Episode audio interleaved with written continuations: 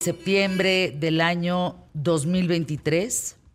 Para las personas que me escuchan o que me ven, les daré instrucciones de qué es lo que tienen que hacer en este momento. Ahí se está escuchando la alerta. Cuando tú escuchas esto, debes de mantener la calma. Si te encuentras en pisos bajos y te es posible salir del inmueble, salirte o, seguir las rutas de evacuación previamente establecidas, empiézalo a hacer. Caminen con rapidez, firmeza, sin empujarse, sin lastimarse los unos a los otros. En caso de que te encuentres en un piso alto y sin poder salir, colócate en la zona de menor riesgo previamente establecida. Acuérdense, lo más importante mientras tú escuchas la alerta sísmica es que mantengas la calma. En este momento es tiempo de pensar, no es tiempo de sentir. Pensar es establecer una estrategia de cómo vas a salir del lugar donde estás para resguardarte y proteger tu vida. Y si te es posible proteger la vida de los demás. Si te encuentras con tu familia, tienes previamente que haber establecido un plan familiar para poder dar seguimiento a lo que va a suceder en tu casa. Si hoy no lo hiciste, hoy en la tarde es tarea que tienes que hacer con tu familia. Mi familia, por ejemplo, en el instante de oír la alarma sísmica, cada quien sale de sus lugares donde están, si uno está en el cuarto de la tele o en su cuarto, en fin, y salimos a un patio en donde no hay cables, con una mochila Sky Alert de emergencia donde tenemos un radio, alimentación, etcétera, etcétera, etcétera, con todas las personas que trabajan en nuestro hogar. Si puedes apagar interruptores de luz, cerrar las llaves de paso de agua y gas, hazlo por favor. Es muy importante que en este momento no corras. Fíjense que muchos accidentes ocurren durante una evacuación desordenada. ¿Por qué? Porque muchos de ustedes tienen que bajar escaleras. Bajen con firmeza, rapidez, pero no corriendo ni empujando, en orden. No grites, no te paralices. Es tiempo de pensar. Es tiempo de tomar una decisión para ir avante en tu camino y resguardar tu vida. No grites. Si gritas, contagias a otras personas y eso puede generar un pánico y un caos durante la evacuación. En este momento, por ejemplo, en Ciudad de México, en Paseo de la Reforma, a la altura del Caballito, estamos viendo que muchas personas están evacuando la Lotería Nacional, evacuando los edificios que hay a los lados. No empujes. Puedes lesionar o lastimar a las personas que van saliendo. Dales tiempo de salir. Si no te moviste a tiempo, si tú no tomaste la, eh, la decisión de pararte a tiempo de tu escritorio o te agarró en el baño o te agarró en cualquier lugar desprevenido y no evacuaste a tiempo, repliégate a la zona de mayor de menor riesgo más cercana, evita las zonas de mayor riesgo. ¿Cuáles son estas?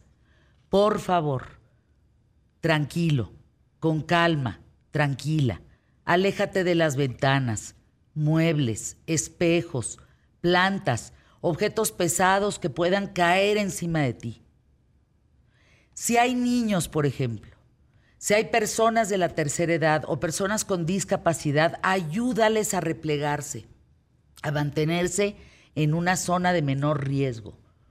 Todo esto, los simulacros sirven para poder probar qué tan listos estamos en caso de un sismo. Los simulacros como este Simulacro Nacional 2023, que nos estamos escuchando en toda la República Mexicana, es un simulacro muy importante que todos, todos, absolutamente todos los mexicanos tenemos que hacer. Esto es una cultura sísmica. Tú no puedes sacar a los niños de la escuela previo a un sismo. Tú tienes que dejar que tus hijos vivan los simulacros, porque entonces van a saber qué hacer.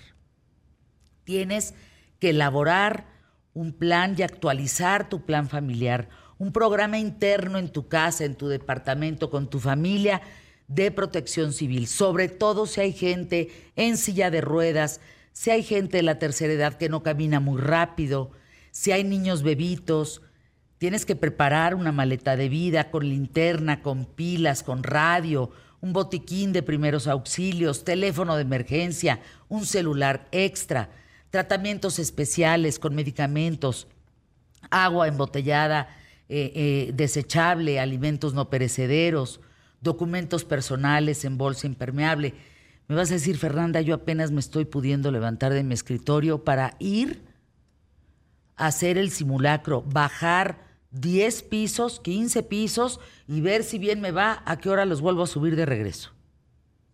Si pensamos así, no vamos a avanzar en la cultura sísmica en México. México es un lugar de sismos. Todas las empresas, todas las escuelas, todos, todos tenemos que participar en los simulacros nacionales como este que estamos viviendo. ¿Por qué? Porque no sabemos en qué momento nos viene un sismo verdadero y debemos de saber qué hacer. Muchas de las personas que mueren en un sismo es porque pensaron que no les iba a pasar nada y no tomaron una prevención, una cultura de protección civil, una cultura sísmica. Si tú estás en el coche, no te bajes del coche. Si tú estás caminando en la calle, no te resguardes donde haya cables, no te resguardes donde te puede caer un árbol. Hay zonas en todo México que dice zona, punto, zona de reunión. Son unas cruces verdes, donde ahí, por ejemplo, en Grupo Imagen, en este momento todos están saliendo a esa zona. Tienes que determinar con tus familiares, con tus amistades, con gente de trabajo, los puntos de reunión. ¿Cuáles son las zonas de menor riesgo?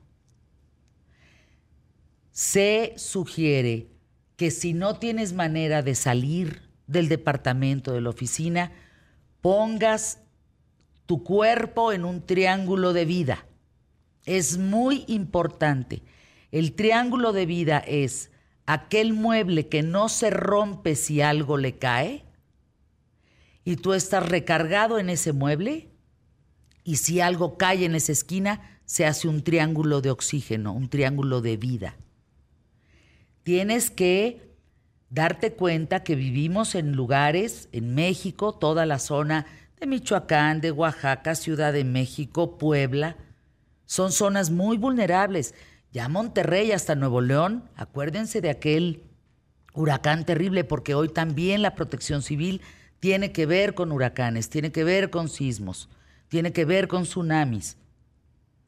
Acuérdate llevar documentos, eh, una pulsera, un collar de identificación con teléfono de emergencia, tipo de sangre, todo eso importa. Yo no estoy diciendo que estamos jugando al tema. Está nuestra vida de por medio. Por favor, mantén la calma. Hay brigadistas que te están diciendo qué hacer. Atiende las indicaciones. Tómalo en serio. Hay cuerpos de rescate, autoridades de gestión integral, de riesgos de protección civil. Hazles caso. Ahora, si no hay una interrupción de servicios de gas, agua y electricidad, realiza, y tú puedes hacerlo, realiza el corte lo más pronto posible. Algo muy importante. Lo primerito que hacemos pasando un sismo es agarrar el celular y ver que todos nuestros familiares estén bien. Eso no es correcto. Eso no está bien. Entiendo que todos queremos saber que estamos bien y el WhatsApp se empieza a volver loco porque es lo único que funciona. ¿Están bien? ¿Necesitan algo? ¿Les pasó algo? No.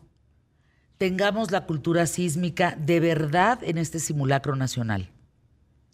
Dejemos pasar el tiempo en donde nosotros estemos resguardados para entonces más adelante ver cómo están los demás. Utiliza las redes sociales para avisar que estás bien, no los WhatsApps. Una vez terminado el terremoto, verifica el estado estructural del edificio. Tienen que verificar las instalaciones hidrosanitarias y eléctricas. Mantente informado. No uses velas, usa linternas de baterías. Aguas con las explosiones por fuga de gas, evita fumar. ¿Se dan cuenta con todo lo que les vengo diciendo desde las 11 en punto que sonó la alerta Sky Alert de este simulacro nacional, lo importante que es conocer todo esto? Lo importante que es, señoras, señores, público más inteligente, seguir instrucciones. Si seguimos instrucciones en orden y mantenemos la calma, vamos a poder salir de un terremoto si perdemos la razón, si nos volvemos locos, si no nos centramos y decimos, estamos atendiendo una crisis.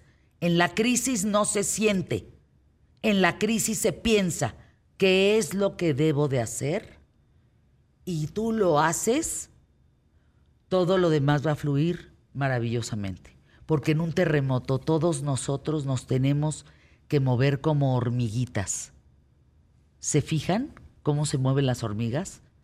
No se enciman, no se empujan, no se muerden, no se pisan. Todas van a tiempo. Así como un río de gente, así tenemos que accionar. En este momento vamos a arrancar el programa ¿Qué tal Fernanda? De verdad, piensa en este simulacro que lo más importante es, si llega a suceder, debes de saber qué es lo que tienes que hacer. Y un tache inmenso a todas las empresas, escuelas y demás que no llevaron a cabo el simulacro nacional 2023 en este momento y el día de hoy. Aguas, así pasó, ¿eh? Y al rato estaba el terremoto. Arrancamos el programa a pie derecho.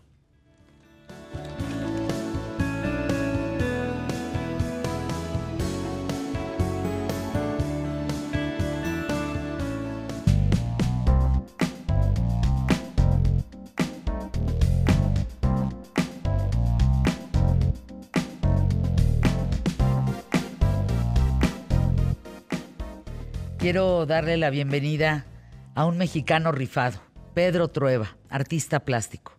Contigo estuvimos hace poco aquí en ¿Qué tal Fernanda? Y nos dijiste que ibas a presentar una exposición plástica en Nueva Zelanda. Y te dije, mira, no podemos ir contigo porque pues ya no nos va a dar tiempo sacar los boletos de avión, pero nos vamos a enlazar contigo porque el pasado 4 de agosto, que estuviste aquí en ¿Qué tal Fernanda? Prometimos que estaríamos platicando contigo, enlazándonos a Nueva Zelanda como estás ahora aquí en ¿Qué tal Fernanda? ¿Cómo te ha ido, por favor? Cuéntanos. Muy bien, realmente. Hola Fernanda, hola a todos mis amigos en México. Eh, estoy muy contento de platicar contigo y platicarte que el pasado 15 de septiembre, el viernes 15 de septiembre, se inauguró mi exposición El Poder del Recuerdo, en eh, la Academia de Bellas Artes de Nueva Zelanda, que está en Wellington. Eh, la exposición la inauguró el embajador de México en Nueva Zelanda, Alfredo Pérez Bravo. Estuvo también ahí su, su esposa Julieta, el jefe de Cancillería Alex Ramos y un muy buen número de embajadores y cónsules de distintos países aquí en Nueva Zelanda. Eh, pues fue un honor realmente representar a México eh, una vez más este, en el extranjero. Eh, ¿Cuántas piezas? Porque lo interesante de esta exposición artística, de esta exposición plástica en Nueva Zelanda, era que, fíjense, Pedro, Pedro Trueba, haría las piezas en vivo y a todo color. O sea, empezaría a pintar durante la exposición. A ver, cuéntanos ese proceso, por favor. Sí, sí, sí, es correcto. Mira, realicé todas las obras en 15 días, fueron 30 obras. Me llevé cinco obras de aquí de, México a Nueva Zelanda y se expusieron 35 obras. y realicé en esa estancia eh, residencia artística en Wellington, en la Academia de Bellas Artes. Estuve pintando durante dos semanas eh, todas mis emociones, recuerdos y fusiones entre México y Nueva Zelanda. Algunas obras, la mayoría fueron ciertamente abstractas, pero siempre tratando de representar a México y a Nueva Zelanda en esta fusión, porque cumplieron 50 eh, años de relaciones diplomáticas México y Nueva Zelanda, y es por eso eh, que se realizó esta exposición. Y, y, lo bueno de esta exposición es que eh, surgen nuevas posibilidades para que recorra esta exposición otras ciudades de aquí de Nueva Zelanda. Ahora, ¿esa exposición entonces será itinerante? Sí, eh, sí, sí, sí. Eh, a raíz de, la inauguración, muchas personas, eh, promotores de arte, galeristas y, representantes de museos, me invitaron para que recorriera esta exposición Nueva Zelanda y, quizá el primer, la primera ciudad en donde se presentaría podría, podría ser Auckland. Ahora, en todos estos años que llevan ambos países compartiendo una relación, ¿qué tiene Nueva Zelanda de México y qué tiene México de Nueva Zelanda? Eh, Pedro, aprovechando que tú estás por allá, ¿qué has aprendido?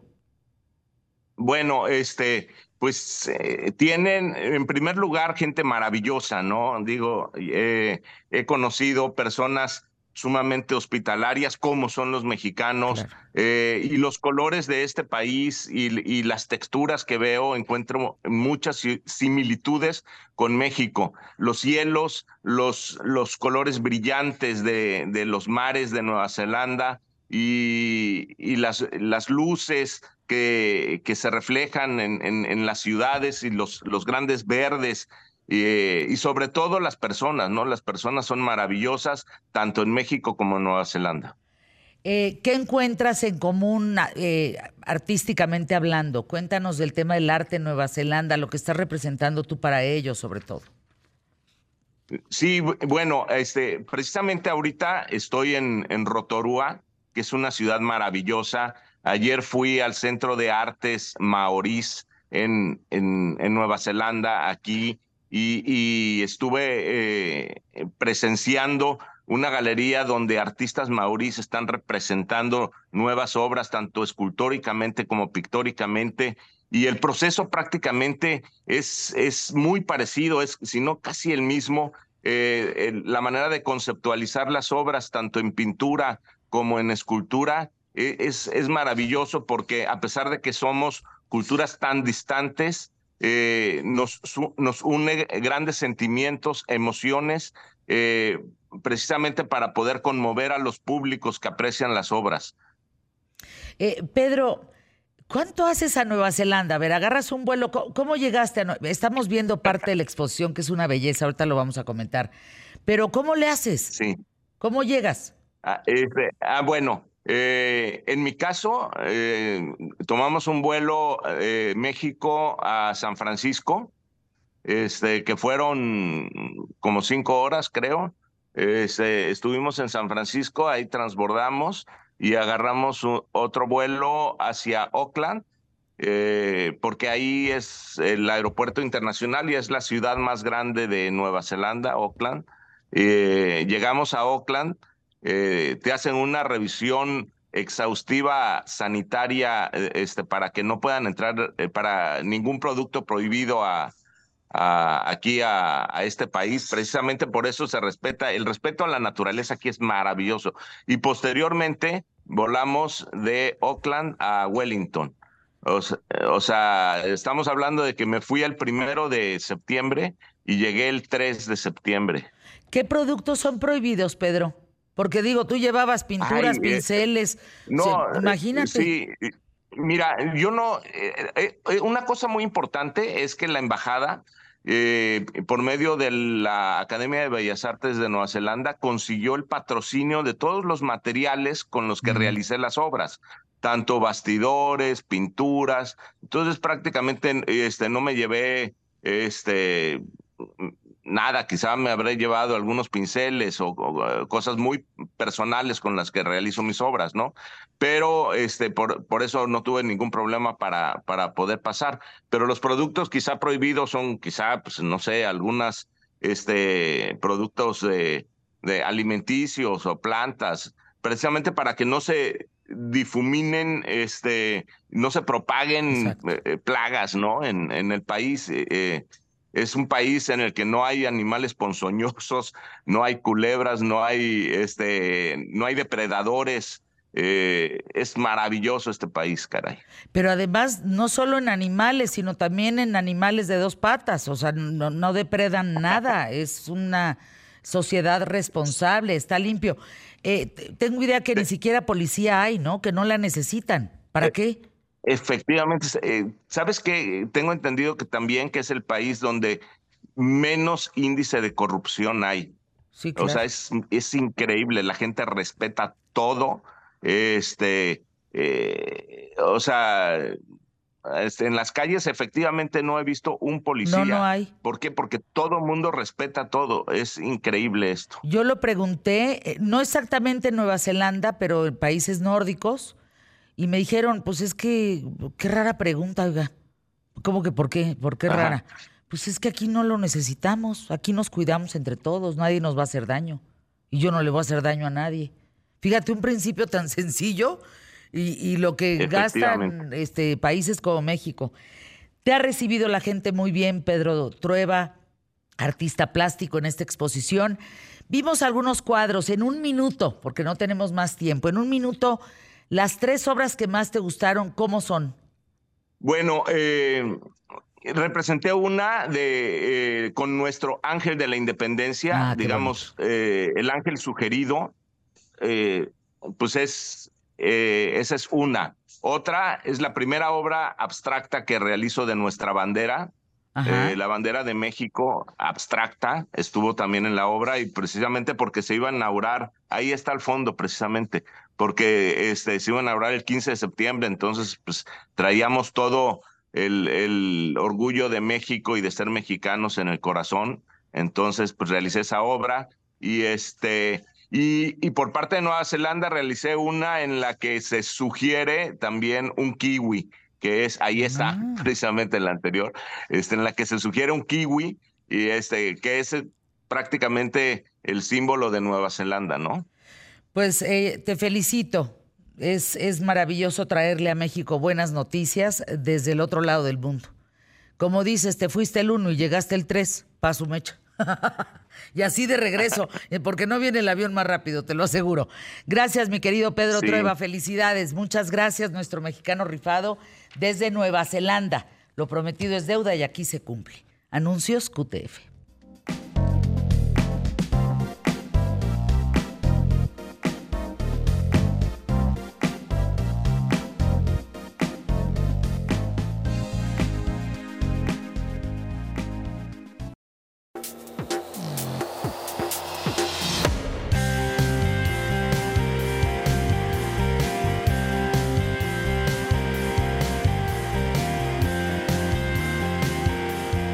Está Fernando Álvarez Bravo, Topo Brigada de Rescate con nosotros, arroba topos MX.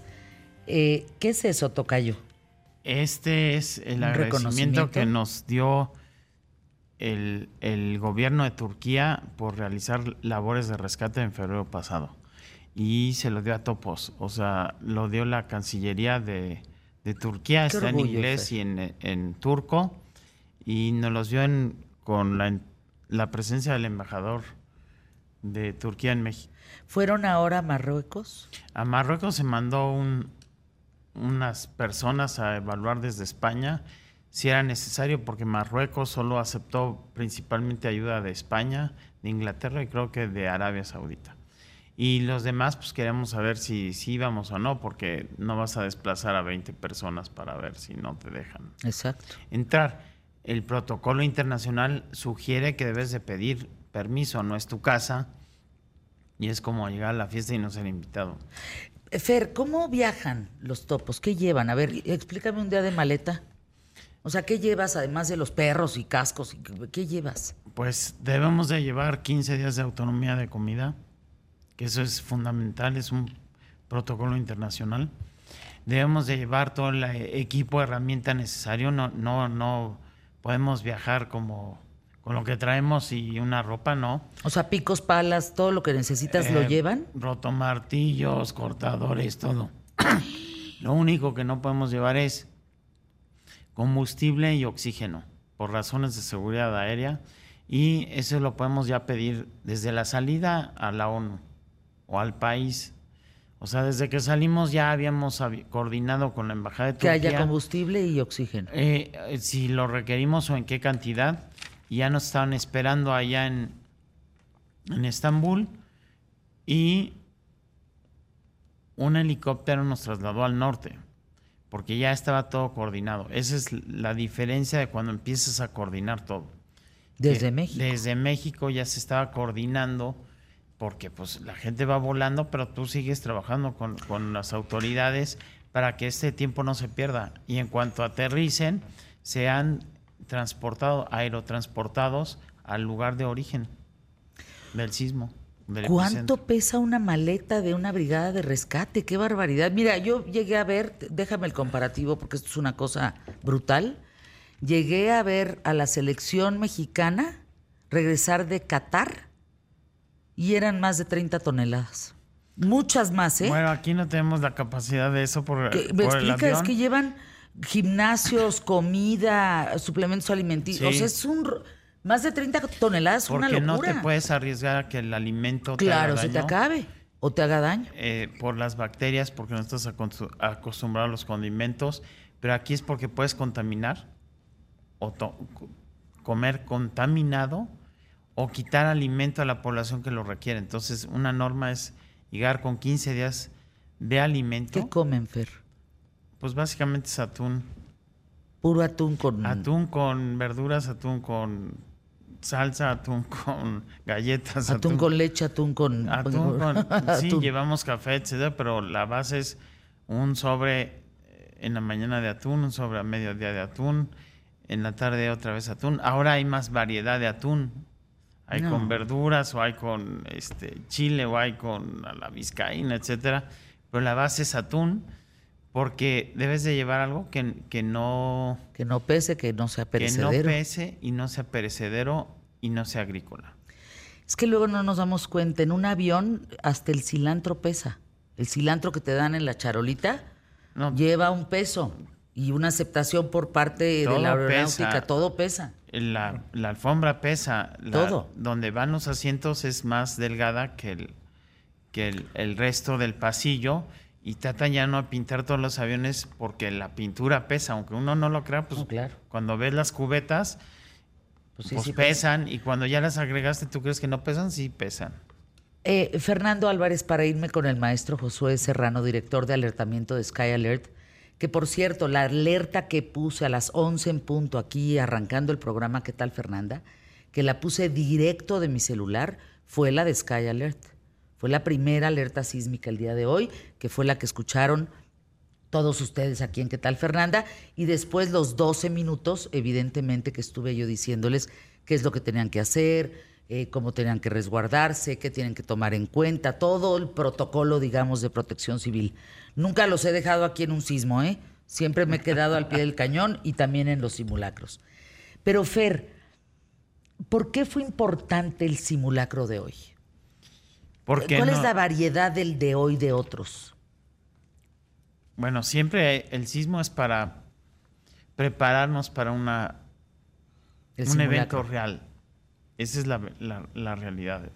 El simulacro es prepararnos para un evento real, saber qué esperar y también tomarlo como un ejercicio de qué podemos mejorar, qué salió mal, si alguien se tropezó, si faltan este, eh, señalamiento en los escalones, si faltan pintura, señalización, luces de emergencia si es en la tarde, en fin, antirresbalante.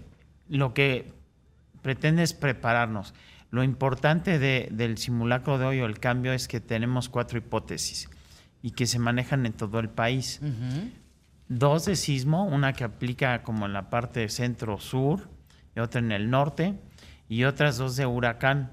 Entonces, cada región tiene como su principal agente perturbador, lo que más es más factible que les pase. En el caso de los huracanes, pues siempre tenemos un poco más de, tiempo para prepararnos, lo cual no quiere decir que eh, no nos va a afectar, sino que tenemos más tiempo para que no nos afecte tanto a la, vida y tal vez tapear o tapar puertas, prepararnos, guardar comida. Y en el caso del sismo, pues lo que tenemos con, la alerta sísmica en general es 50 segundos, un minuto que nos permite eh, prepararnos para la llegada. Quiere decir que ya tembló, digamos, aquí en las costas de Guerrero, Michoacán, Oaxaca, y tenemos 50 segundos, un minuto para prepararnos para la llegada. Quiere decir que ya tembló, no es que va a temblar, no, no es maga la, la, la alarma la alerta. es, Eso es importante. Esos 50 segundos es porque si me estoy bañando, estoy en un octavo piso, poner en una zona de menor riesgo. No es bajar. No es bajar corriendo, hay que eh, evaluar la situación de cada, de, de, cada edificio, de cada delegación, de cada alcaldía, de cada de, de, cada uno. Por eso no hay una regla general del gobierno, no hay un checklist que te diga siempre haz esto, siempre baja, siempre esto. No, hay que adaptarnos. ¿Tienes idea para irme con Josué? ¿Cuáles serían las cosas prohibidas, prohibidas, así, entre los dos, prohibidas en un sismo? Pues no correr, no, no, no gritar, no aventar a la gente y a veces no evacuar si no estás seguro. Hay que prepararnos.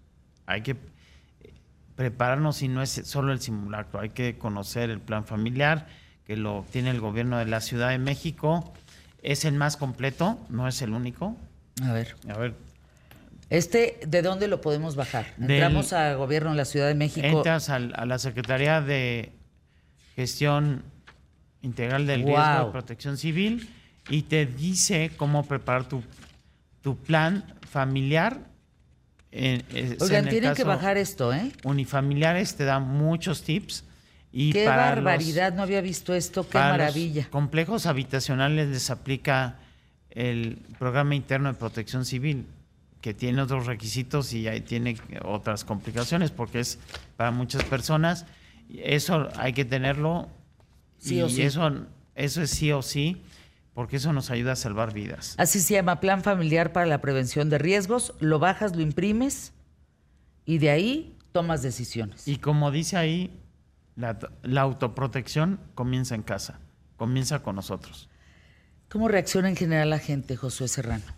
Pues eh, si tienen ya preparación, eh, pierden eh, el miedo y no tienen e, esta sensación de ansiedad y de, perder la calma y poder generar daños como, como señala Fernando. Creo que es muy importante poder eh, tomar acción y aprender a reaccionar en esos momentos eh, con estos segundos eh, muy valiosos que dan el alertamiento público, pero también aplicaciones como Sky Alert que está preparada para tiempo eso. Y forma. En tiempo y forma. Como bien lo señalas, fue la primera alerta que sonó en, este, en este simulacro y participamos a nivel nacional. ¿no? A, diferencia de otros alertamientos, nosotros sonamos en, los 32 entidades del país. Eh, a partir, mandamos más de 10 millones de, mensajes ¿no? en microsegundos y eso permitió que los celulares y también los receptores en los inmuebles donde ofrecemos el alertamiento sísmico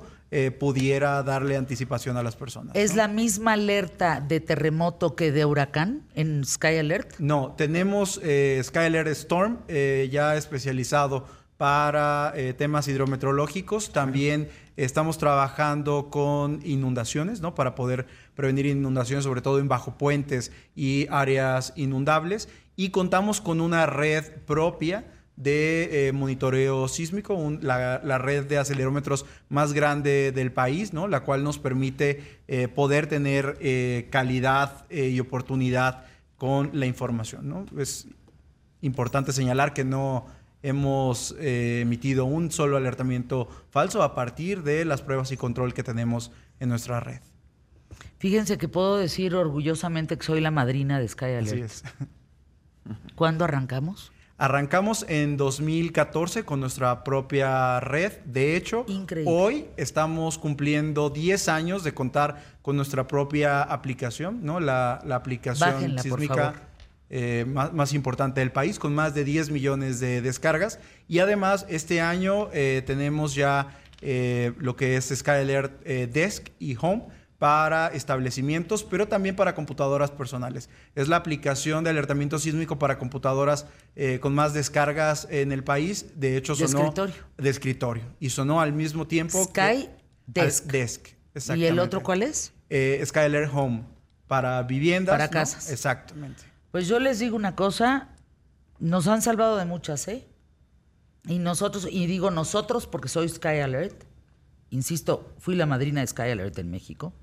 Nadie creyó en ellos. Se nos vinieron los gobiernos encima. Si yo les platicara las que hemos pasado con Sky Alert, lloran de decir qué poca que un servicio que nos puede salvar la vida lo, lo saboteen de tal manera y amenacen de tal manera. Ha sido una cosa terrible, pero ahí vamos. Vamos a anuncios QTF y vuelvo con una breve historia de la protección civil en México y en el mundo, ¿eh?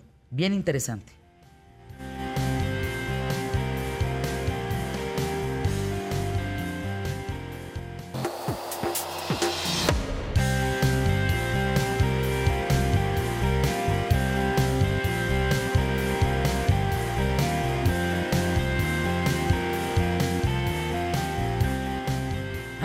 Cosa muy importante. Eh, hablar de un simulacro eh, sísmico nacional y, de huracanes a nivel nacional, eh, haber vivido varios terremotos un 19 de septiembre, no es un tema de esoterismo, ¿eh?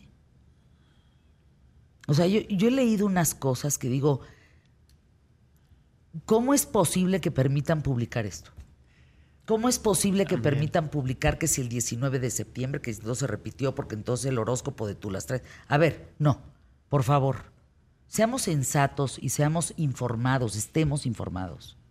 Los sismos en México se pueden dar en cualquier momento, a cualquier hora, en cualquier segundo, en cualquier minuto. Vivimos, como en Japón, en una zona sísmica y en una zona de huracanes. Tenemos agua por un lado y agua por el otro. No hay manera que nos salvemos. Tenemos la falla de Pitaicachi Así es. y la de San Andrés, o es la misma. Eh, son diferentes fallas y se encuentran. La de Pitaicachi, que fue hace un 100 años. 136 años en Bavispe, Sonora. Justo uno de los escenarios que plantearon las autoridades federales eh, es con eh, epicentro en Bavispe, en Nacosari y el, cómo se ha construido el riesgo durante estos 136 años eh, hace que sea necesario poder instrumentar y poder tener alertamiento temprano para todas esas personas que viven. Estás hablando del norte, Chihuahua, del norte, Hermosillo. Chihuahua, Ciudad Juárez, Hermosillo, Nogales, eh, toda, toda esta ¿Ya va para allá Sky Alert? Sí, así es. De hecho, este año, durante este trimestre, estaremos ya instalando eh, toda la, la, red de acelerómetros en Baja California, en Sonora y también estaciones meteorológicas en Los Cabos y Sinaloa. Hay que considerar que en Sonora, en muchos estados, los reglamentos de construcción no son tan estrictos como los de la Ciudad de México. Ándale. Entonces, yo creo que habría que tomar nota porque igual que en la brecha de Guerrero, pues no ha temblado en 100 años, es parte de la placa de Cocos y cualquier día, así como Don Goyo despierta, y, estamos hablando ahorita nada más de sismos, pero pues Don Goyo va a sacar ceniza, también va a sacar tremores ahí y también temblores, porque a la hora de una erupción también empieza a temblar. Entonces, tenemos que estar preparados en el país. En unas regiones más para sismos, aquí no va a llegar un huracán, en otras va a llegar Eso el huracán. pensábamos en, en, Monterrey, que no iba a llegar nunca un, huracán hasta que llegó Alex. Eh, exactamente, Alex en 2010 dejó pérdidas económicas tremendas. Está muy cerca del, del, Golfo y ya saben las rutas. Y ahora lo que piden es hasta un huracán para que les llenen las presas. Pero es, es catastrófico. Hay que buscar la historia, así como dicen de, de, de todos los estados, cuando ha temblado ¿Cuándo ha pasado un huracán? Si ya pasó uno, la probabilidad de que regrese a otro existe. Por eso es importante recordar. Pero no es un tema esotérico, no, es, un tema de verdad. Si vuelve a suceder un otro hoy, en lugar de cuestionarnos y por qué los 19 de septiembre, pues no, no sabemos. Pero lo que sí debemos es saber qué es lo que tenemos que hacer. Exactamente. La información. Es fácil predecir sismo en un país donde tiembla todos los días, como bien señalas. Y es importante recordar eh, que los escenarios que se plantearon para Los Cabos y para Chetumal eh, por huracanes categoría 4 tienen origen en eh, huracanes reales. Ahí está Odil en 2014 o incluso el año pasado Harvey con categoría 1 impactando Chetumal. No, pero el primero, Gilberto. Paulina. Paulina. Entonces, Ingrid y Manuel, 2013-2014, claro. Si ya dos estados, ¿no? La posibilidad de que exista, si ya tembló, si hay sequías, si hay grietas, si hay eh, socavones.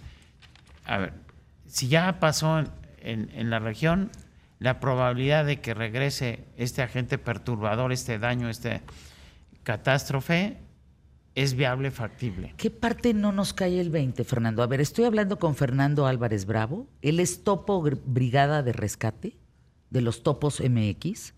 Acuérdense que la Brigada de Rescate salió en Tlatelolco, ¿no? En Topos Tlatelolco. tenemos ese nombre, aunque pues el daño fue en toda la ciudad. Fue como icónico. Icónico. Para el resto del país y el extranjero voluntarios que prestan sus servicios, etcétera, etcétera, apoyo y asistencia a todas las personas que se encuentren vulnerables, que fue a raíz del 85.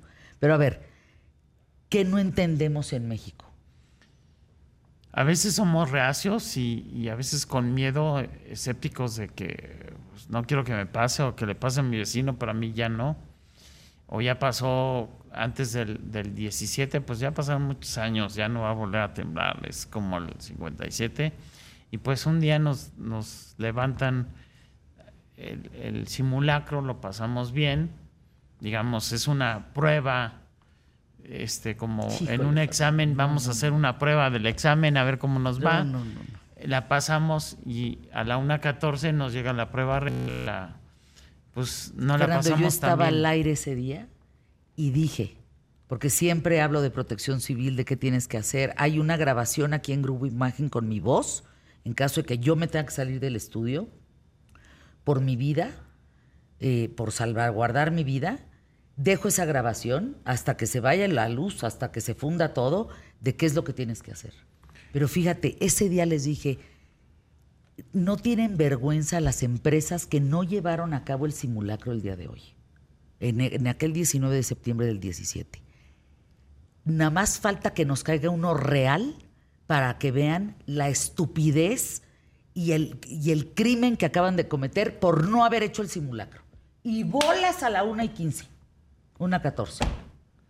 Pero digamos, aquí la, la gente del estudio no lo puede ver, pero las lámparas no están solo detenidas con su soporte normal. No, no, no, no, no tienen. Ya tienen un cable de acero. unas tienen, ¿para qué quieres? Unas tienen un mosquetón con un cable previendo un sismo. Un sismo y estar atento a que no solo el soporte normal va a funcionar, sino estoy viendo una alternativa, un canal secundario que me proteja. En ese sentido, es importante el alertamiento que entregamos nosotros en SkyAlert. Ofrecemos el tiempo estimado de arribo dependiendo la ubicación de cada uno de los usuarios. A ver, eso es importante, Josué, en tiempo. Se habla de 50 segundos dependiendo de la zona, del GPS del, sismo o del huracán, ¿varía ese número, ese, esos segundos? Sí, así es. Nuestro algoritmo detecta en la red de acelerógrafos la, eh, la velocidad del suelo y entonces a partir de eso el, el algoritmo envía la señal en segundos y va a alertar dependiendo esta ubicación, dependiendo del GPS, nos va a decir si, si va a sentir leve, débil, moderado, fuerte o severo. ¿Pero siempre van a ser 50 segundos? Depende la distancia de, ah. donde esté ubicada la persona, eh, eh, del epicentro, es como nos va a llegar.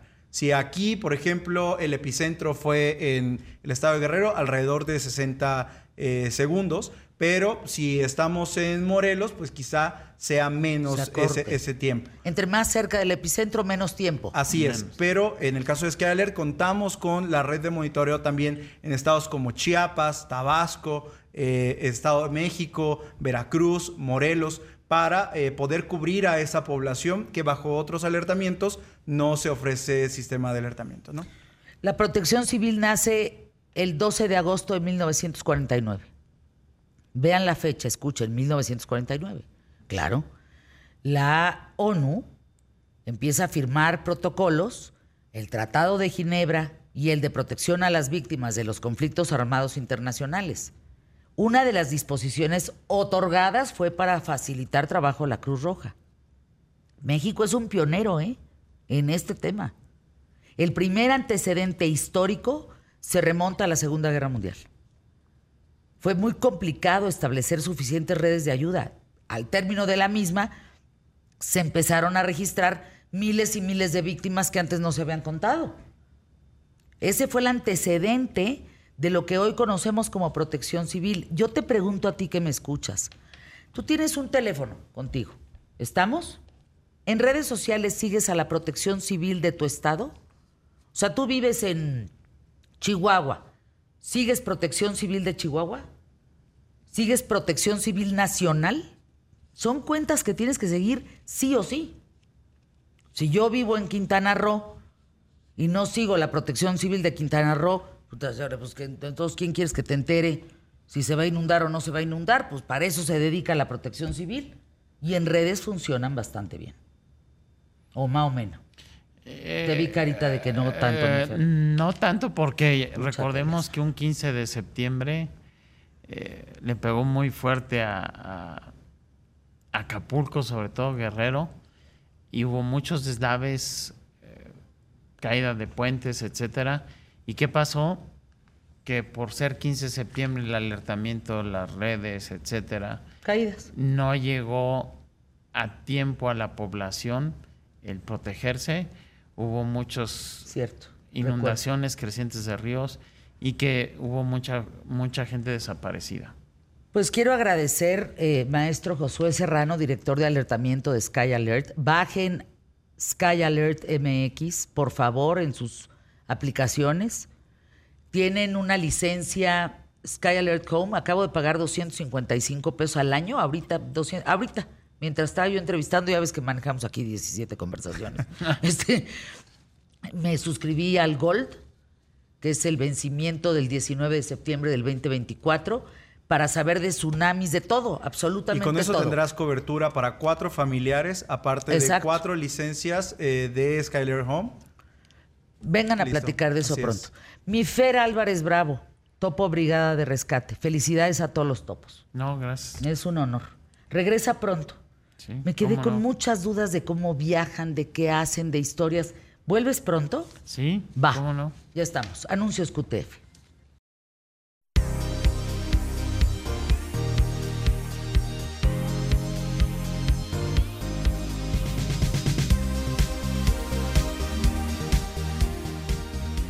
queridísima Fabiola Guarneros. Qué gusto saludarte aquí en los micrófonos de QTF.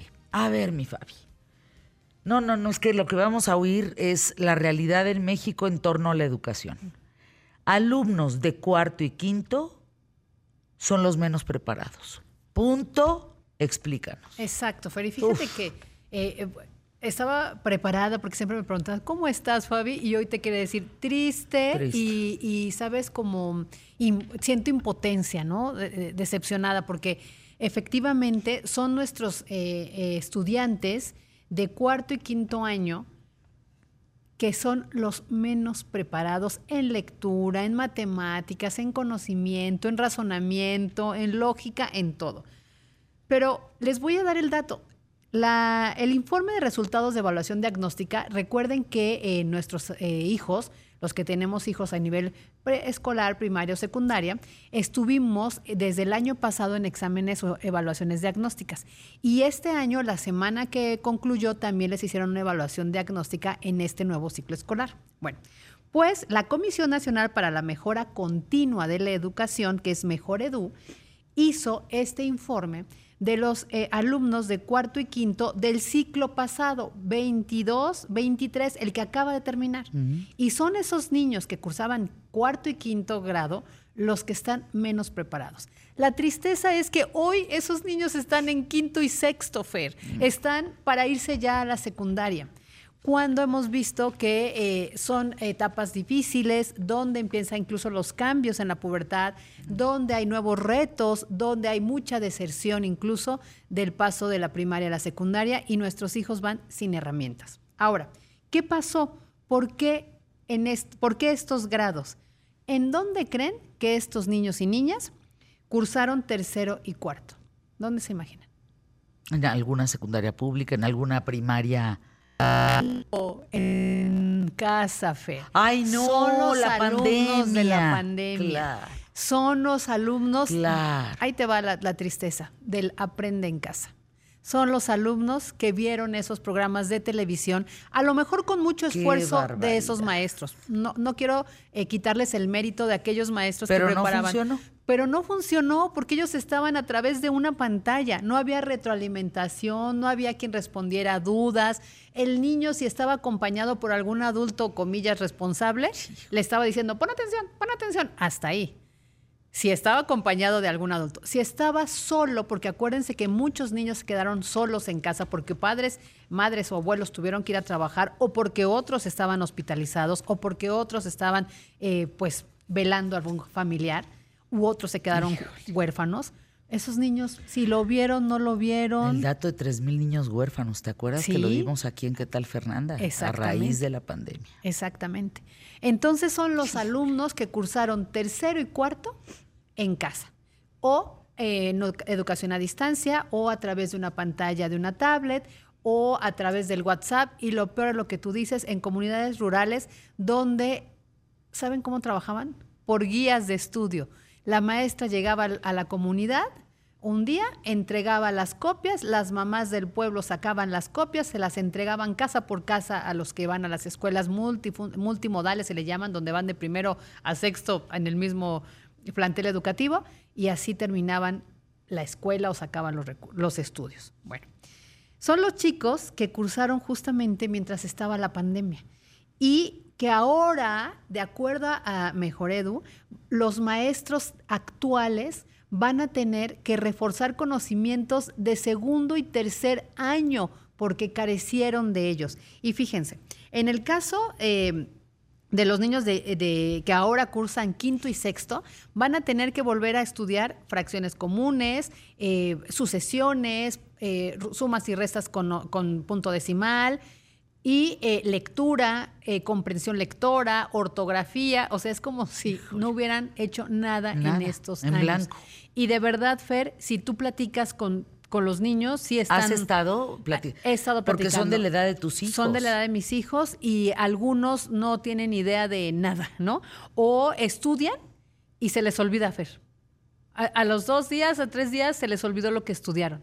Te lo juro por Dios. No, no, Pasa, no te pasa, creo. No, no, no. Bueno, bueno, bueno. En el caso de nivel ¿Cuántos secundaria, niños corrieron de la escuela de mi hija también Ah, por, por, por lo que decíamos en nuestra época, por burros? exactamente, ya no pudieron mantener ni su ya beca no pudieron ni mantener beca, nada, ya no pudieron nada. Oiga, y pasó, ¿eh? Pasó no solo en las escuelas públicas donde es el punto de crisis, porque es donde la mayoría de los niños y niñas de este país estudian, pero en las escuelas privadas también muchos niños de sexto que iban a pasar a la, a la secundaria, cuando les hicieron el examen eh, pues de evaluación para entrar a la secundaria, en la misma escuela particular, estuvieron a punto de perder su lugar. Los padres desesperados iban y decían, pero si son hijos de la escuela, ¿no? Muchas incluso de monjas, ¿no? Son hijos de escuela, aquí se han formado, acaban de hacer la primera comunión con ustedes, sí, pero no tienen promedio.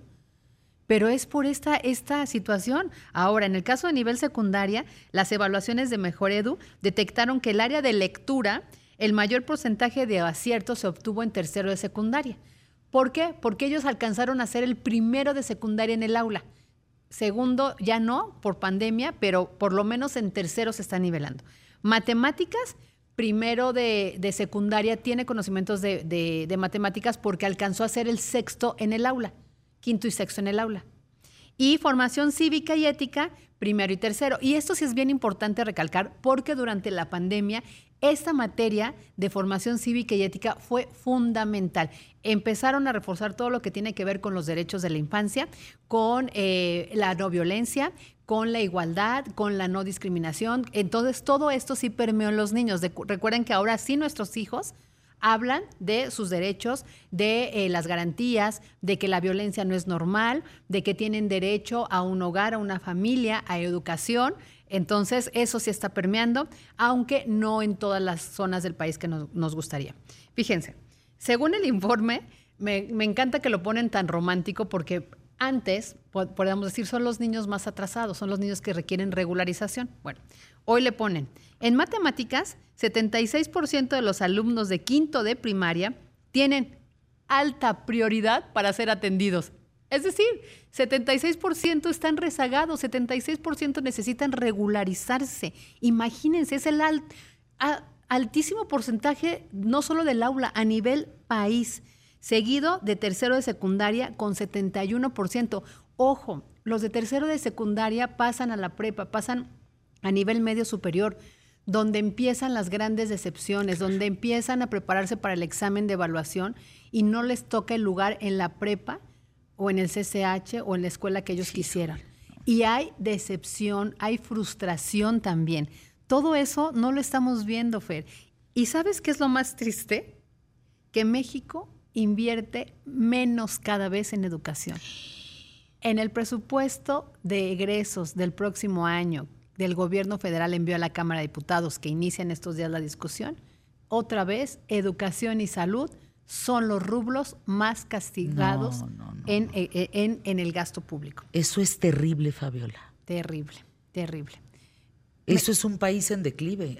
Me podrán decir lo que quieran, pero si tú no inviertes en educación y no inviertes en salud, estarás viviendo en, el, en el Congo o en Bolivia. Alégale, porque no hay, o en Cuba o en Venezuela. No hay de otra, ¿eh? La historia marca que así es. Sí, las prioridades están en otro lado, lo platicábamos antes del corte, el proceso electoral 2024. Las prioridades están en eh, regalar pues, dinero. En regalar dinero, en hacer que los programas sociales funcionen y lleguen a todos los rincones. En ir a buscar estos partiditos corneteros que hay en los estados de la República para jalárselos a voto de Morena. Exactamente. Ve el nuevo encargado del INE. Exactamente. Pues nada más el político que se desapareció por aquel audio que salió de él con la tuta, él se llama Luis Osvaldo y salió un audio de su cuate, la tuta de la familia michoacana, y ahora es el que maneja el INE, él, él es de Morena. O sea, es un atentado contra la democracia. Exactamente. Y están de verdad las, notas periodísticas, están los análisis de los que saben. Si usted eh, es de los que cree que, la prensa está atacando a algún gobierno, no, no, no. Vayas entonces al presupuesto de egresos. Usted conozca, están ya en, la, en, las, en, la, en las plataformas de la Cámara de Diputados, sobre todo, véalo, bájelo, vea cuánto destinan a educación, a salud, vea cuánto destinan a las obras emblemáticas. Cuánto eh, se tuvo que destinar al ejército para poder terminar todas estas obras del tren Maya, el tren, eh, pues la refinería, etcétera, etcétera, ¿no? Eh, pues todo lo que se está encargando la Marina, por ejemplo, de las aduanas, del aeropuerto. Hay más presupuesto para los dos aeropuertos, pero eso es lo importante, eso es lo prioritario. Fer decía algo muy, muy, muy, muy interesante que no podemos perder de vista. Proceso electoral compra de votos, coacción a través de los programas sociales. lo que decía de los partidos políticos, son 58 partidos políticos satelitales en todo el país que van a ser eh, buscados por, eh, por Morena para que se sumen al voto de Claudia Sheinbaum. Pero recuerden que esos partidos solo viven del dinero necesitan el dinero para convencer a estos partidos locales que están en los ¿eh? Por supuesto que lo tienen. Y lo tienen. Cuando dicen necesitan el dinero, tienen ese dinero. Pues ya nada más el dato que sacó el, el, reciente estudio Mexicanos Primero. Para eh, cada estudiante en primaria se está dando 237 pesos por día. ¿Saben cuánto es el promedio de la OCDE en 38 países? 681 pesos diarios para educación. Nosotros solo estamos en 237 pesos por día. No, no, qué déficit. En secundaria, 207 pesos por día actualmente. En los países desarrollados, 822 pesos al día. No hay manera. los maestros van a ser quienes otra vez saquen la casta por este país. Los maestros son los que esta vez con estos libros de texto deficientes, con este nivel de lectura, de, matemáticas, de análisis, van a tener que preparar estos niños para el futuro, Fer. Sin es gravísimo, sin herramientas. Porque tú les haces una pregunta de ortografía y se te quedan viendo con cara de juat. Sí. Como la campaña. Y les preguntas algo de biología y con cara de juat. Pero claro, ahora van a aprender moral y sobre la felicidad. Wow. Gracias, mi querida Fabi Guarneros. Gracias por estar aquí. Arroba Fabi Guarneros en redes. Vamos anuncios QTF. Recta final, mucho más que compartir. Quédate con nosotros. A continuación, ¿por qué nos paraliza el miedo? ¿Tú por qué crees? Con eso volvemos.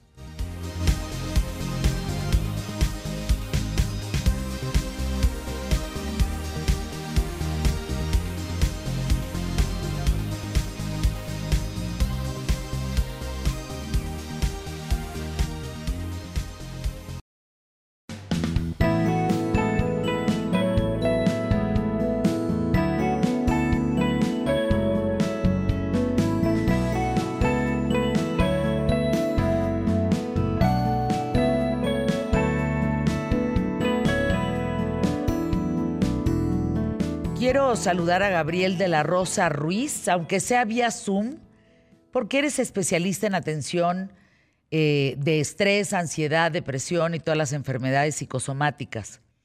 Hablando de un día como hoy, de un simulacro, hablando de los 19 o de los terremotos que han representado eh, a México, eh, no sé si sea nada más un 19 de septiembre, siempre los terremotos nos han paralizado a gran parte de la población.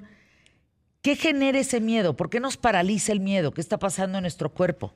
Gabriel. Sí, mira, eh, para esto tenemos que hablar de un contexto eh, múltiple y amplio en el cual implica primero una explicación a nivel neurobiológico y en segundo punto una explicación también a nivel conductual. Fíjate que todo esto viene de, eh, tiene como raíz el detonante que es el miedo, ¿no? El miedo es una emoción que particularmente como seres humanos, como, eh, como especie también, nos ayuda a sobrevivir. El miedo nos, eh, nos da una alerta, nos da una señal de que tenemos que hacer algo porque eh, inminentemente algo nos puede poner en peligro, puede atacarnos. Sin embargo, aquí lo que sucede es que los núcleos cerebrales que se enfocan a dar este tipo de respuesta nos van a llevar hacia dos puntos. Uno que es la lucha u otro que es la huida general y particularmente eh, ahora en la población, lo que encontramos es una respuesta de huida. Lo que va a pasar entonces es que huimos desde, una, desde un abordaje biológico, o sea, nuestro cuerpo huye, se paraliza y no puede hacer nada más más que quedarse, eh, quedarse detenido. Ahora, si vivimos eh, ante un tema de, de miedo constante, lo vamos a poder traducir hacia una reacción ya, a un, ya, ya hablándolo eh, a modo de dificultad como un trastorno, que es el pánico. ¿Qué va a pasar con el pánico? Vamos a tener pensamientos catastróficos, vamos a creer que eh, va a pasar eh, inminentemente lo peor y nos vamos a quedar paralizados. Eso sucede particularmente en escenarios como es el, los sismos. a ver, Gabriel, aquí son varias cosas. Miedo genera en tu cuerpo qué? Porque una cosa es tenerle miedo a encontrarte un oso de frente, o, dime si es lo mismo, a que, a que tengas 50 segundos para evacuar un edificio porque te están avisando que viene un terremoto, o miedo es perder a tu novia que amas tanto, o miedo es que se te muera un hijo. A ver, ¿en dónde se colocan? ¿Hay una escala de miedos? Hay miedos que los podemos identificar como racionales e irracionales, ¿no? ¿Cómo es esto? Pues los racionales claramente son los que sí tienen, sí pueden suceder, ¿no? Sí tienen una eh, raíz y una fuente. Los irracionales son, eh, vaya, van a salir de la realidad un tanto y también van a, eh, van a llevarnos a tener una pérdida del control de la situación. como que, como por ejemplo estar pensando constantemente que va a, que va a ocurrir un sismo, que estando en un edificio se va a caer o que va a pasar algo de esta manera. Todo lo demás que eh, hablábamos de miedo a que termine la relación de pareja y demás, eso no lo hablamos tanto como un miedo, sino eh, un tanto más como una incertidumbre. Tiene un, detonante un tanto más a nivel cognitivo. ¿Qué va a pasar particularmente con el miedo? Que va a ser una señal de que algo nos va a atacar, ¿no? que nuestro eh, cuerpo, que nuestra integridad está en riesgo, de modo tal que cuando surge este, por ejemplo, cuando escuchamos la, alarma sísmica, ¿qué va a pasar? Que en los núcleos cerebrales que se dedican a preservar nuestro eh, organismo se van a activar, van a generar una liberación de adrenalina, de noradrenalina, van a pausar todas las funciones que no son importantes en ese momento, como puede ser la digestión, para que nuestro cuerpo, nuestro, eh, nuestros músculos, por ejemplo, se doten de más energía y poder eh, salir corriendo, poder eh, tomar alguna acción a nivel físico. Fíjense, pongo el ejemplo del burro por delante. En mi casa había miedo, y hay miedo, a los terremotos. Eso ha sido desde que mis niños son chiquitos hasta que crecieron. Pero el miedo lo combatí con información, diciéndoles lo que uno tiene que hacer es esto, esto es un sismo, esto es lo que puede pasar, vivimos en una zona tal, eh, tienes que hacer esto cuando escuches la alerta sísmica, etcétera, etcétera, etcétera. Entonces, la pregunta cabe aquí. ¿El miedo se aprende? O sea, viene de padres aprensivos que dicen, yo no quiero que se raspe este niño y esta niña por nada del mundo, pero que no se raspe en un antro, pero que no se raspe con el sismo. O sea, un velo de cristal así eh, eh, impresionante para protegerlo y, que nos contagia y nos volvemos aprensivos como personas, eh, temerosos de todo. O sea, ¿eso se contagia a los hijos o no? Sí, sí, sí, sí, se aprende a partir de dos, de dos vías. La primera vía es a partir de la experiencia y del aprendizaje particular cómo es esto, lo que vivenció, lo que vi en el, eh, en el momento. Y otra es cómo se me va fomentando ese miedo. Si constantemente y durante la infancia me dicen, este, no te vayas a caer, ¿no? Eh, súbete, bájate de ahí, este, oye, ten cuidado, no corras, este, vaya, esto que vemos como sobreprotección, vamos a fomentar que se desarrolle ese, eh, ese miedo. Y ahora también otra vía, cuando estamos estimulando de manera constante a situaciones que no podemos controlar, también eh, sabemos que se puede detonar de esta manera. ¿Cómo es esto? Por ejemplo, eh, sometiendo a los niños a que eh, vean películas de terror para las cuales no están todavía, no. están todavía preparados. Eso no está bien. No, claro, claro que no. A veces creemos ¿no? que eso les va a forjar carácter, que eso les va a forjar este, personal, esto que comúnmente decimos les va, les va a formar personalidad. No, lo que estamos haciendo es detonar miedos. Ahora, Fíjense, a ver si estamos en lo correcto.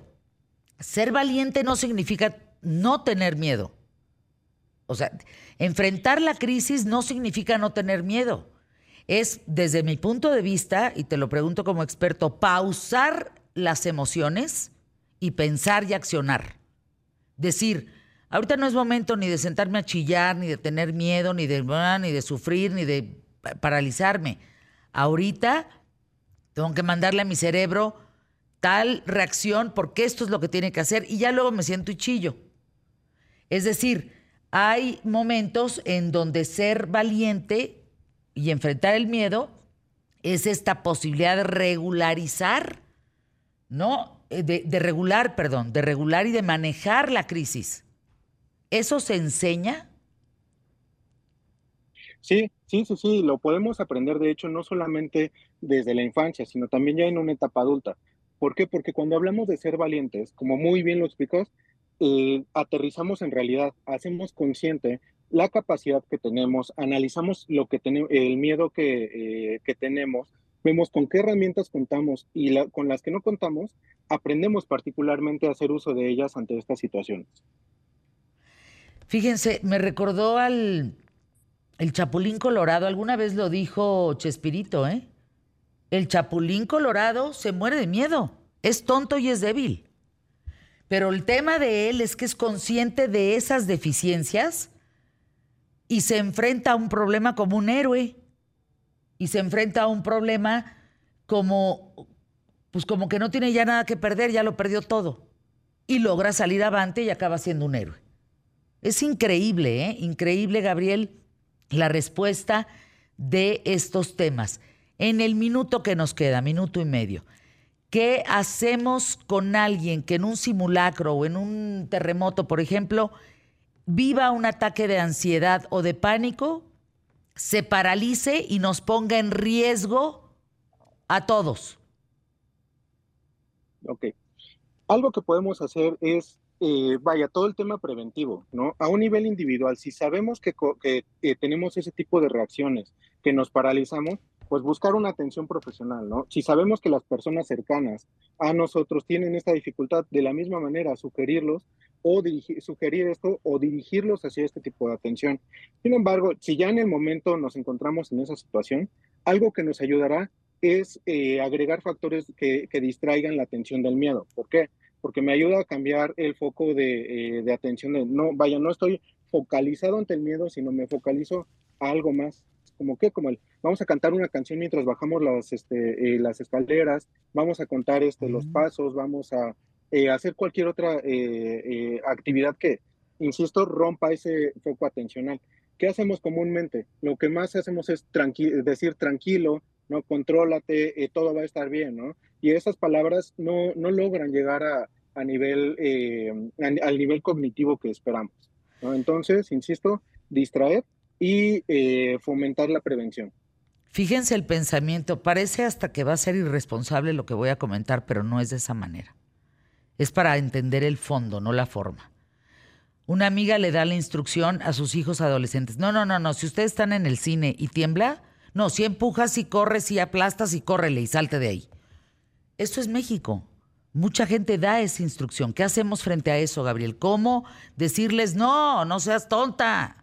Por ahí no va. Esa no es la instrucción. Justo eh, aprender a, vivir con el miedo. ¿Cómo es esto? Familiarizarnos de, él. a nivel terapéutico lo digo de esta manera, no es, no es este, eh, tenerle miedo, vaya, no, no escondernos del monstruo que nos, eh, que nos ataca, sino aprender a enfrentarlo. Gabriel, gracias. regresa, por favor, Gabriel de la Rosa Ruiz. Eh, regresando, eh, permíteme un momento para que nos des tus datos, porque de verdad tienes información muy valiosa. Volvemos.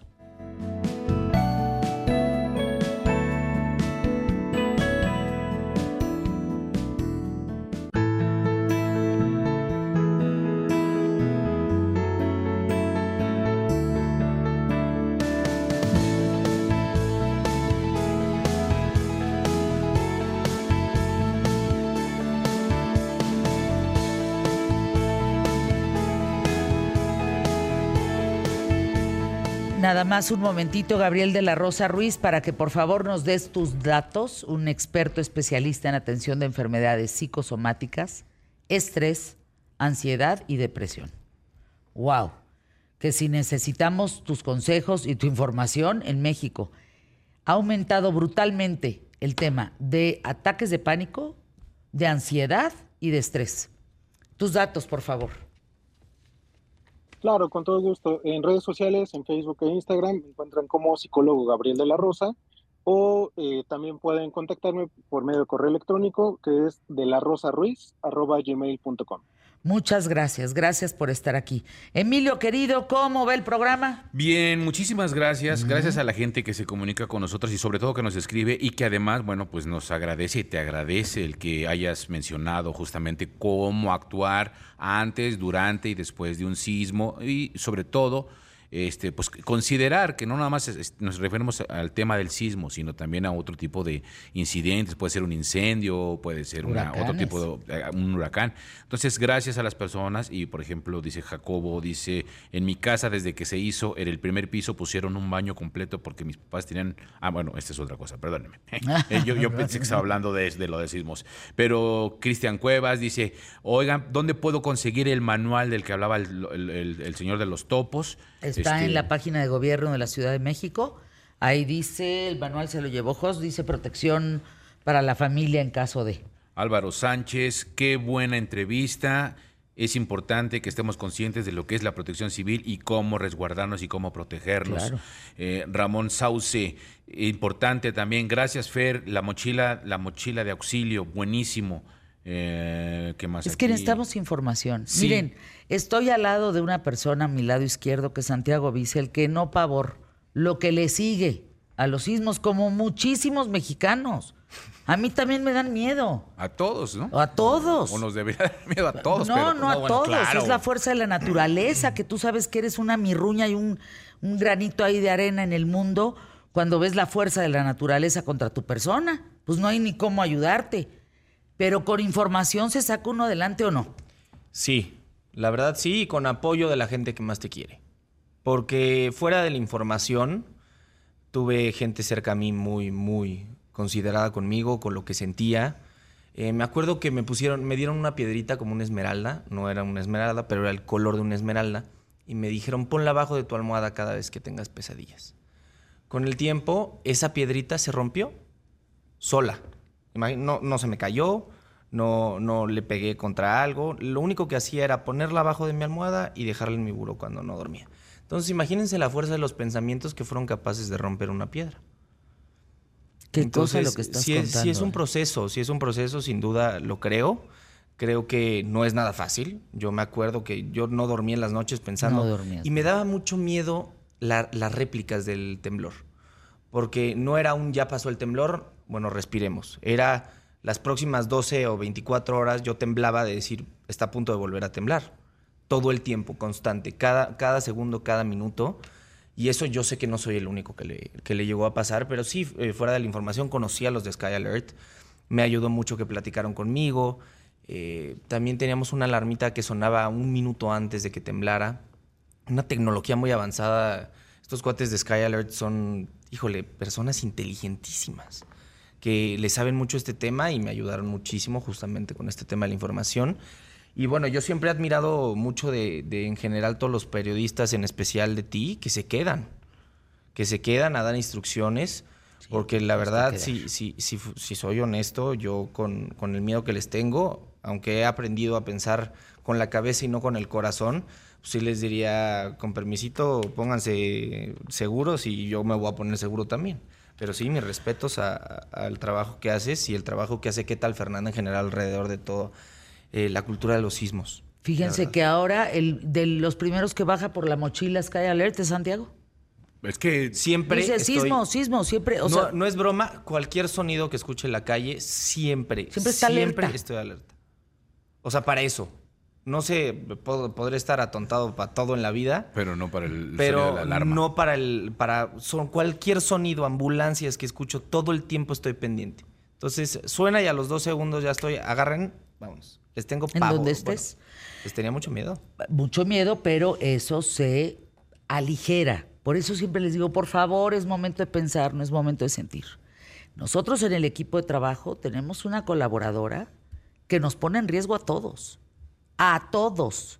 Entra en unos ataques de pánico y en un... Me voy a morir. Dices, no, espérate, espérate. O sea, camínale rápido. ¿De qué me hablas? ¿Cómo que te vas a morir? Si te quedas paralizada, te vas a morir.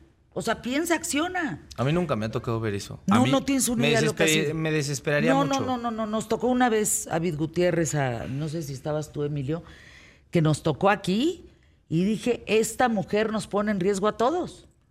Entonces fue de, a ver, concéntrate. Tú no puedes caminar rápido, ok, entonces tú te quedas en esta zona. Y nosotros nos tenemos que... Y de hacer nuestros propios simulacros para que ella supiera dónde resguardarse. No esperábamos al simulacro nacional para ver dónde le tocaba resguardarse y nosotros poder evacuar en Santa Paz y decir, ella está bien y nosotros también. Imagínate. Sí, sí, sí, es, es, es tremendo. A mí, fíjate que una vez, justo ahí en imagen en Mariano Escobedo, me tocó una chica que estaba en redacción. ¿Mariano Escobedo era el del Camino Real o el, primero, primero? El Camino Real, que, que eh, empezó a temblar. El primero, primero fue Atlasolpa. Y empezó a temblar bastante fuerte. Y recuerdo que al momento en que quisimos desalojar, salir, este, esta chica de redacción le dio un ataque de pánico y se paró en la puerta y se tiró. Y empezó a gritar. ¡Ah! El problema fue que la salida, que era un pasillo largo, por ahí teníamos que ser todos los que estaban en la oficina, todos los que estaban en redacción y el foro de televisión. Y ella provocó que absolutamente nadie pudiera evacuar. Órale. Afortunadamente no pasó nada. Pero recuerdo y tengo en la mente la imagen del de, el señor Carlos de Carcen, que cuando vio todo eso simplemente se persinó y se regresó a su bien y se sentó, porque dijimos, ya no podemos. Ya, salimos, aquí no va a pasar. Mati, Imagínate Mati diciendo, pues ya nos cargó. Nos cargó a todos. Aquí nos tenemos que quedar. ya no, ya no salíamos. ¿Ya falleció Mati? Ya falleció Mati. Mm, qué triste. Me acuerdo mucho porque estaba, estaba al lado de la oficina eh, en donde yo empecé a ir a conocer imagen y siempre me cruzaba a su, oficina, a su oficina a saludar. Te adoraba. A darle un abrazo. sí, con Pablo Ya no me acordaba. Qué buenos recuerdos. Mati adorado. Pero ah, una, una historia está un poco chistosa, se podría decir, ya, para un poquito de comedia, porque no nos va a dar tiempo de la sección. eh, una conocida amiga cercana de la familia empieza a temblar y lo primero que hace es hincarse a rezar. No, no, no, fatal. ¿Por? No, fatal. No es tiempo de rezar, no es tiempo de llorar, no es tiempo de gritar, no es tiempo de ¡Córrele, cabrón! No es tiempo, es tiempo de pensar decir, a ver, ¿cuál es mi ruta, cabrón? Es para allá, ¿verdad? ¿Para allá le tengo que jalar? Ok, ¿cuántos pasos hago de aquí a allá? Pues muévele tantito más rápido para que llegue. O sea, tienes que establecer una ruta en tu mente.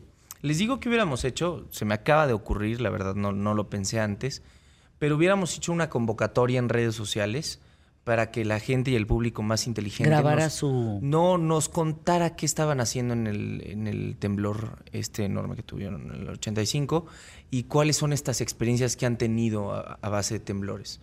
Porque ahorita estamos contando tres nada más, pero imagínense toda la población aquí en México lo que ha llegado a vivir. No, lo... Aquí hubo una historia de una mujer que quedó atorada en los escombros y que cantaba ¿Cómo te va mi amor? Y le trajimos a Pandora. Cosas fuertísimas. Entonces, Estuvo casi yo creo 48, que 72 horas, ¿no? Sí. Lucía. Lucía. Fíjate la memoria, ¿eh? Sí. Lucía. Y la única canción que cantaba en los escombros era ¿Cómo te va, mi amor? Que fue la canción que la sacó adelante. No, historias.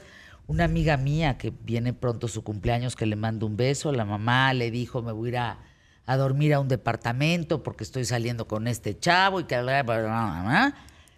Y murieron los dos en el 85. Ay, en la moda. Sí, es, historias, no, no, no, pero de ángeles de la guarda, pero de gente que sale a tu rescate. Yo me acuerdo, mi papá tenía un negocio de limpieza, lo sigue teniendo, pero en ese tiempo Tenía contratos con la malla del periférico, el aeropuerto, secretarías y el Banco Nafinsa.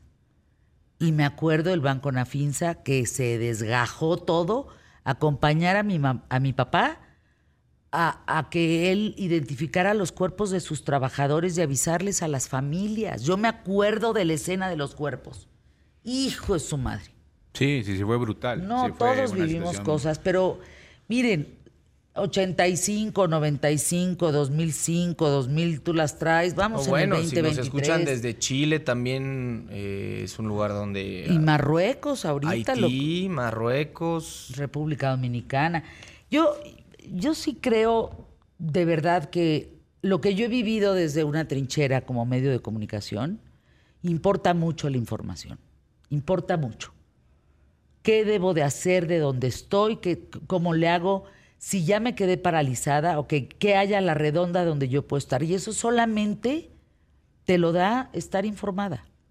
Por ejemplo, la instrucción que yo tengo para con mi equipo de trabajo y que Avid como productora está de acuerdo es todos salen menos Avid y yo.